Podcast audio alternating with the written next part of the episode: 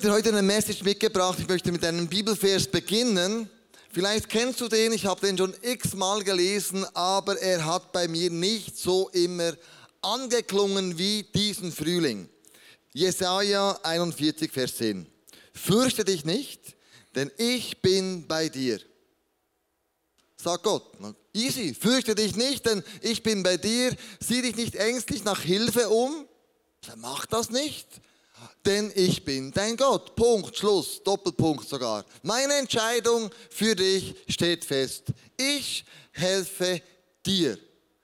Schau dich nicht ängstlich herum.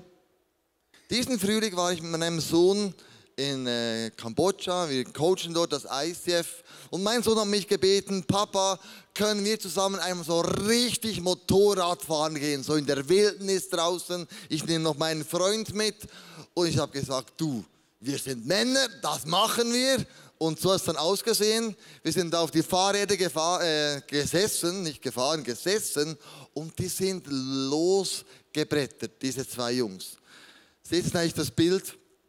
das Video und ich kann dir sagen, ich habe Angststände ausgestanden. Die sind viel zu schnell gefahren, total über ihren Verhältnissen. Weil wenn da eine Kuh kommt oder wenn da ein, ein Tier kommt, was auch immer, und so hat es dann ausgesehen, eine Stunde später, mein Sohn Joel ist gestürzt hatte keinen Klamotten, also keinen Schutzkleider an, nur ein T-Shirt. Und dann mussten wir ihn dahin verarzten. Es war so ein bisschen schlimm und doch nicht schlimm. Aber äh, jetzt mussten wir dann seinen Gesichtsausdruck anschauen. Das passiert jedem Motorradfahrer einmal in seinem Leben.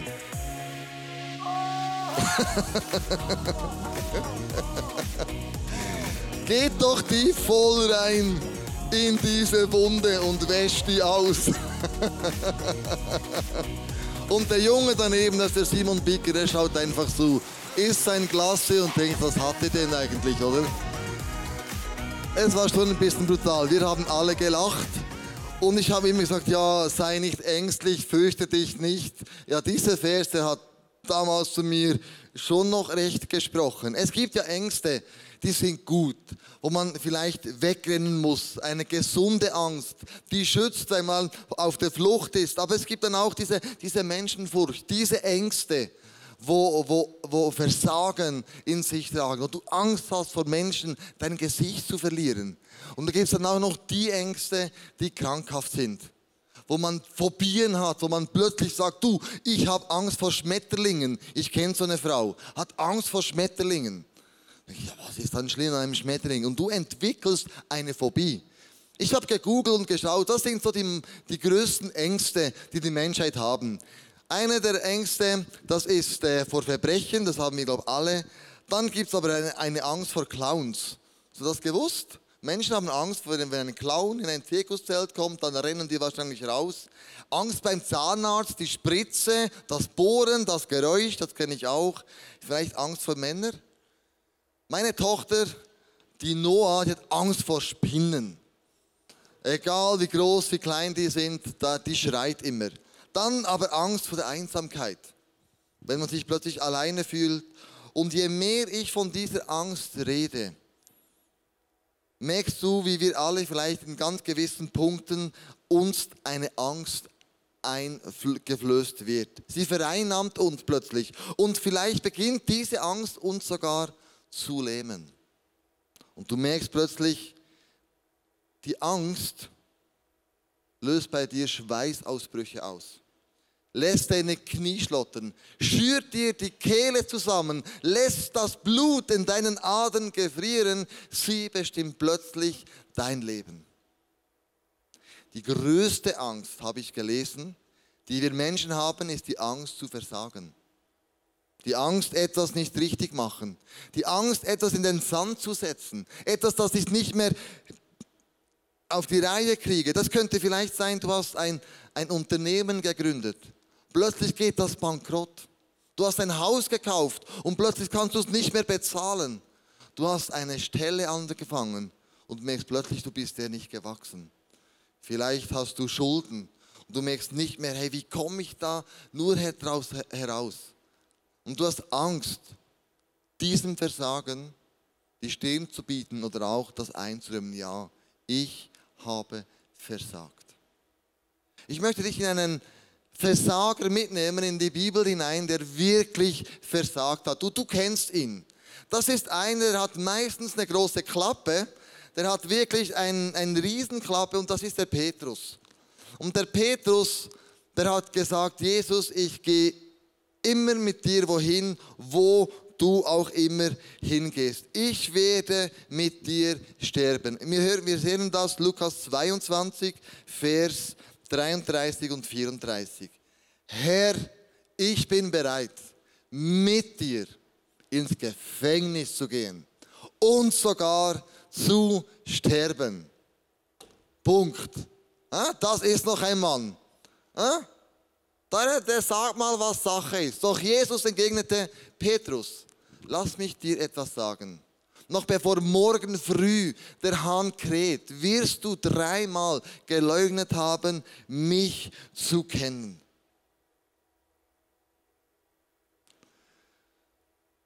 Und kurz vorher sagt Jesus ihm, es wird die Zeit kommen, wo du versagen wirst.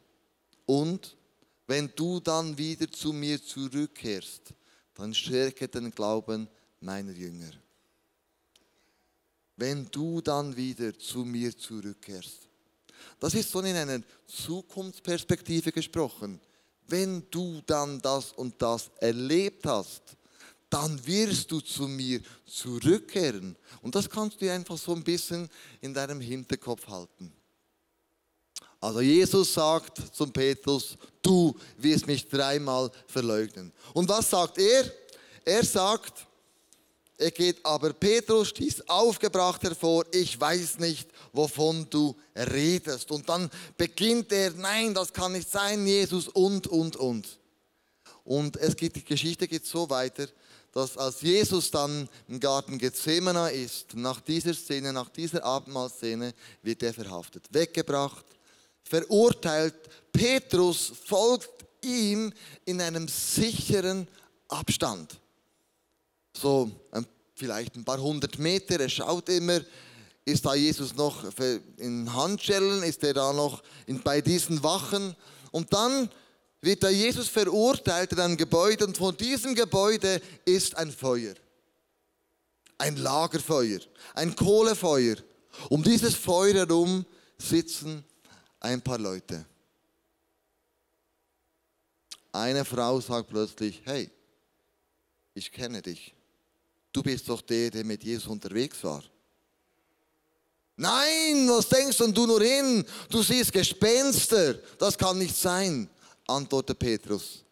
Kurz darauf kommt ein Mann und sagt, du bist ein Galiläer. Ich habe dich gesehen. Du kommst vom gleichen Ort hin, her wo Jesus. Nein, das kann nicht sein. Und dann kommt wieder ein Dritter und behauptet, dass er einer von den Jüngern ist, der Petrus, der Jesus nachfolgt. Und dann lesen wir, aber Petrus stieß aufgebracht hervor. Ich weiß nicht, wovon du redest. Und noch während er das sagte, krähte ein Hahn.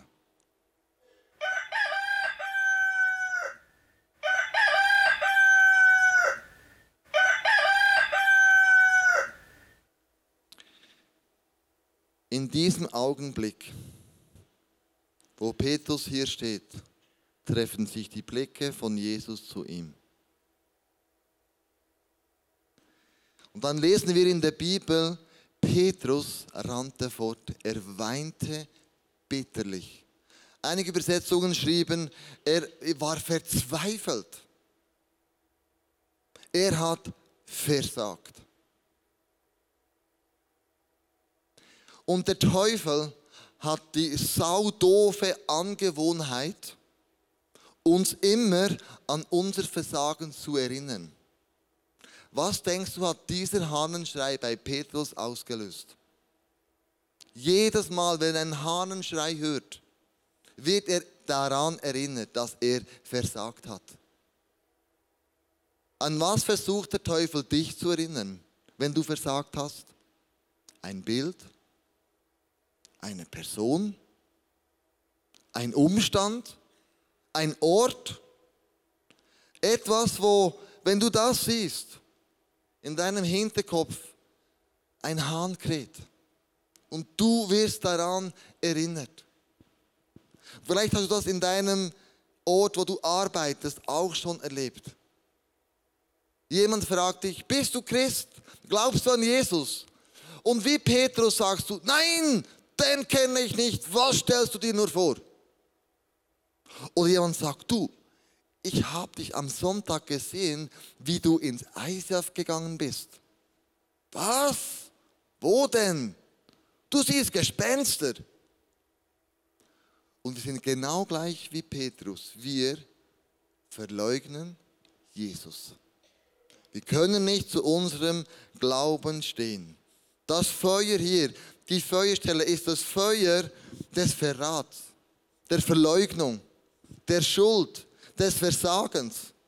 Und ich kann mir auch vorstellen, Petrus meidet diese Stelle, weil hier war in seinem Leben was ganz Schlimmes passiert, in seiner tiefsten Identität drin. Und es hat Konsequenzen. Frustriert geht er nämlich weg von dieser Feuerstelle. Wir lesen in der Bibel, er geht nach dem See äh, Genezareth und geht dort wieder fischen, wie er es auch er schon immer gemacht hat.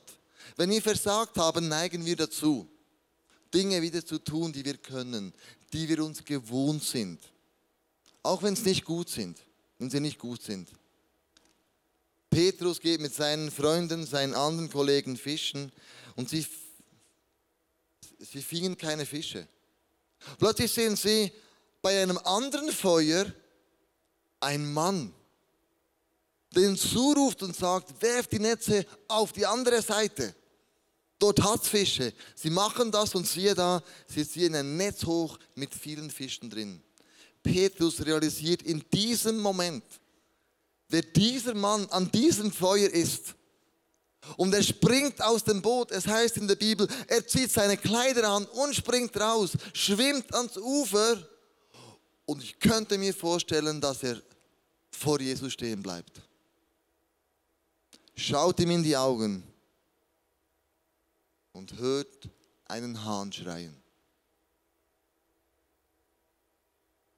Vielleicht wird er in diesem Moment daran erinnert, was am anderen Feuer geschah. Wie reagiert jetzt Jesus auf ihn? Jesus geht zu Petrus und sagt, Petrus, du hast gesagt, du gehst für mich und mit mir ins Gefängnis. Du hast sogar gesagt, du stirbst für mich. Du hast einfach versagt.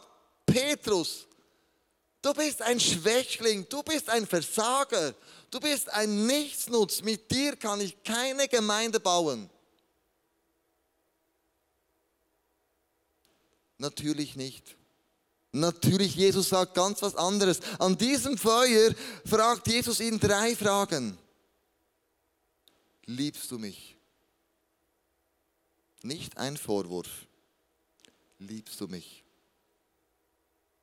Dann sagt er, ja, Jesus, du weißt doch, wie ich dich liebe. Dann sagt er, hüte meine Lämmer. Und dann fragt ihn noch zweimal, liebst du mich?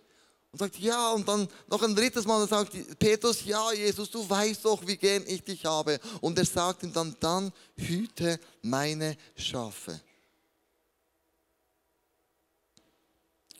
Die Liebe zu Jesus ist so entscheidend. Entscheidend ist nicht, was ich tue.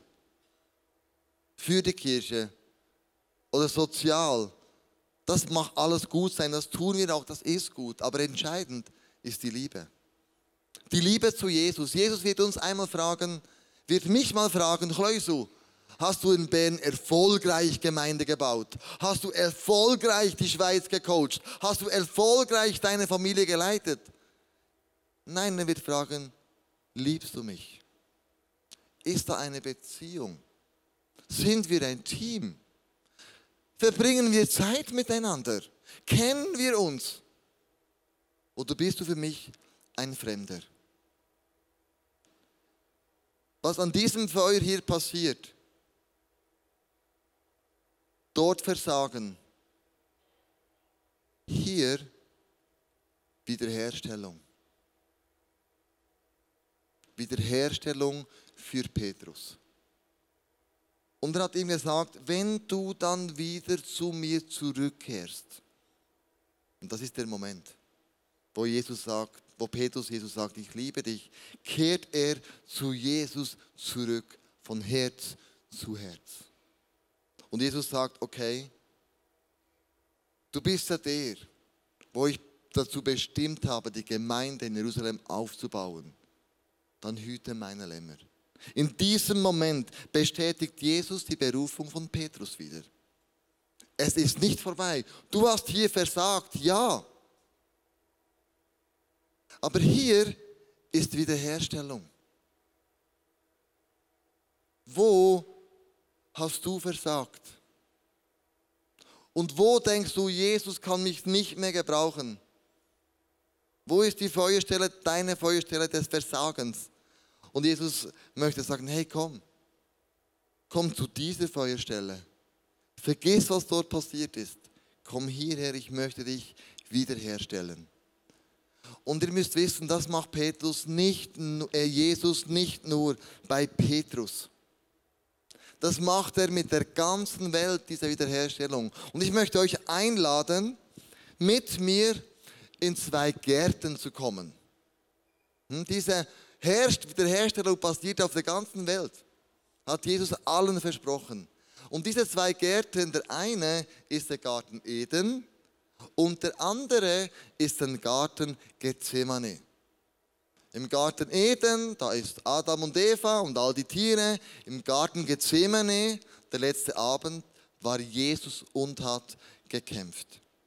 Und in der Bibel lesen wir, im 1. Korinther 15, Vers 45, in der Heiligen Schrift heißt es ja von Adam, dem ersten Menschen, dass er ein lebendiges Wesen wurde.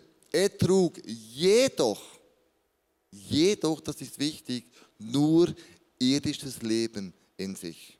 Aber Christus, der letzte Adam, oder man könnte sagen, der zweite Adam, war erfüllt vom Geist Gottes der unvergängliches Leben schenkt. Also Jesus schlägt eine Brücke vom Sündenfall im Garten Eden mit dem Apfel am Kreuz zum Vater im Himmel. Und das passiert in, in beiden Gärten. Im Garten Eden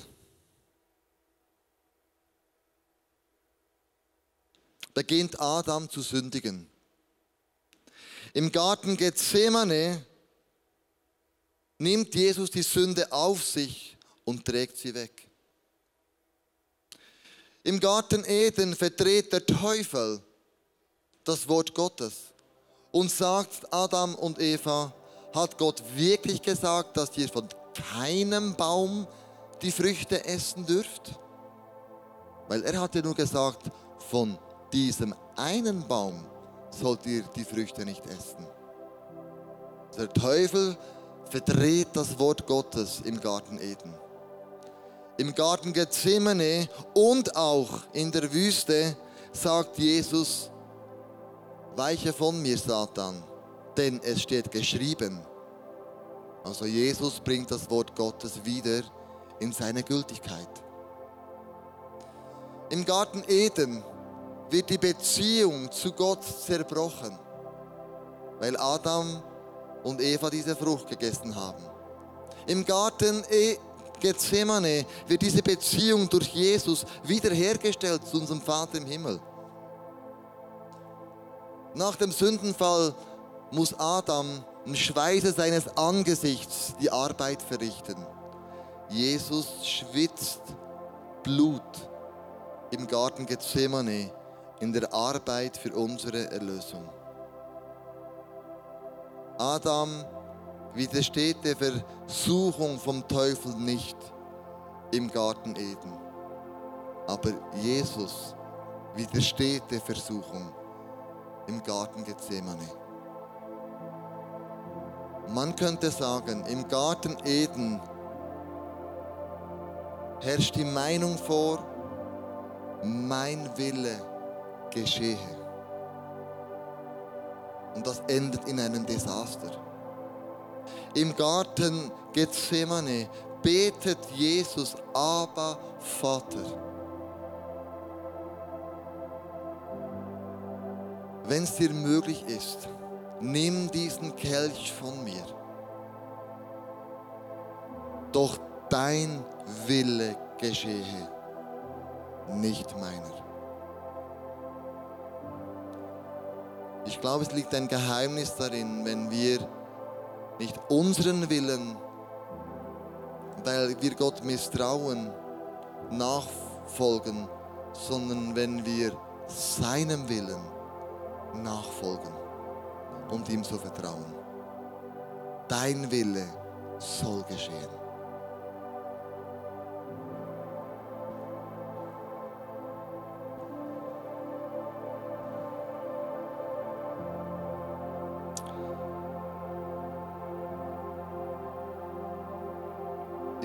Garten Eden bekam der Teufel Macht und er beherrschte den Tod. Im Garten Gethsemane nahm Jesus dem Teufel die Macht über den Tod und stand wieder auf. Wir feiern seine Auferstehung. Und meine Frage an dich heute ist, wo schreit ein Hahn in deinem Leben? Wo klagt dich der Teufel an? Du hast versagt, hier an dieser Stelle. Was ist der Hahnenschrei in deinem Leben?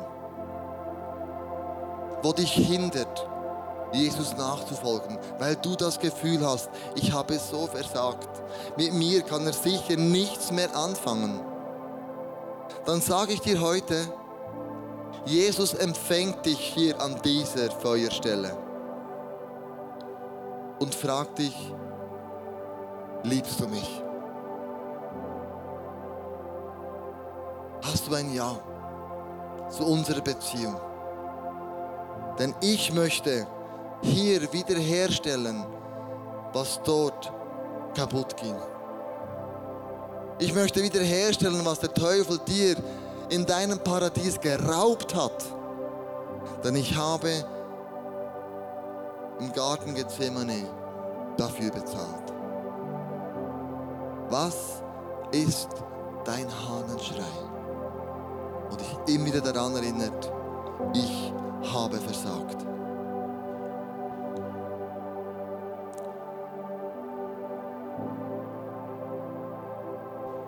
Und Jesus sagt dir heute, Jesaja 41, Vers 10,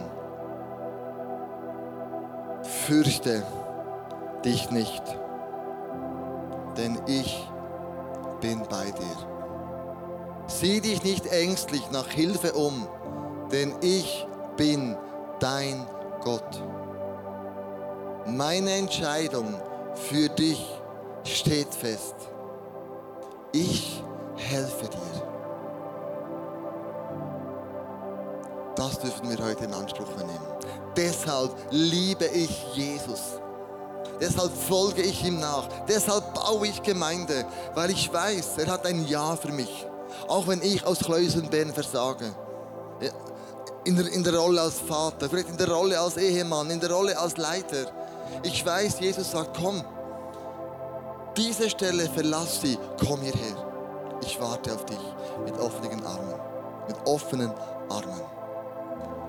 Wenn du jetzt merkst, du bist angesprochen, wenn du merkst, irgendwas klingt in dir an, dann ist das der Heilige Geist, der jetzt an deine Türe klopft. Und du kannst nur von innen diese, diese Herzenstüre auftun und sagen, ich lade dich ein. Und für das haben wir ein wunderbares Gebetsteam, das für dich bereit steht und dir helfen möchte, im Gebet Dinge richtig zu platzieren. Und ich möchte euch alle bitten, mit mir aufzustehen, zu Jesus zu kommen und sagen, Jesus, ich komme hierhin an dieser Feuerstelle.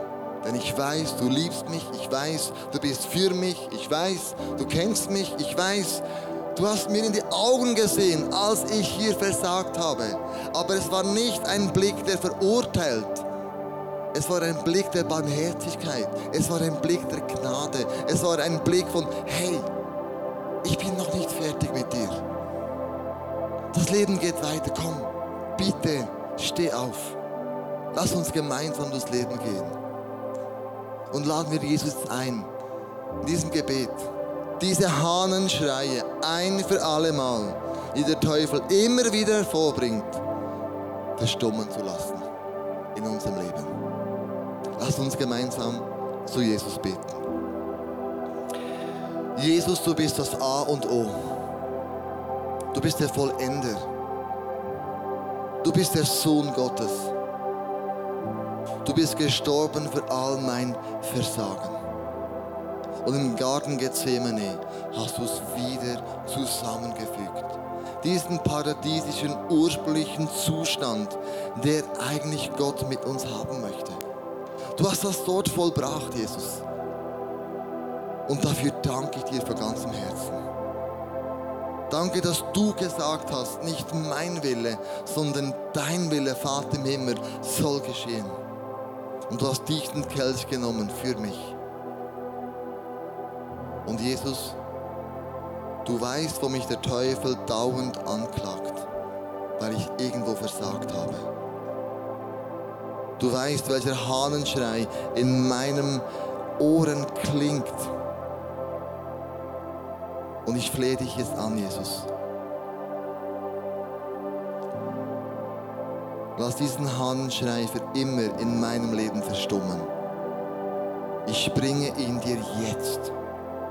Ich benenne es, Jesus, mit meinen eigenen Worten. Und sag für einen Moment, was dein Hahnenschrei ist. Bring es zu Jesus an diese Feuerstelle.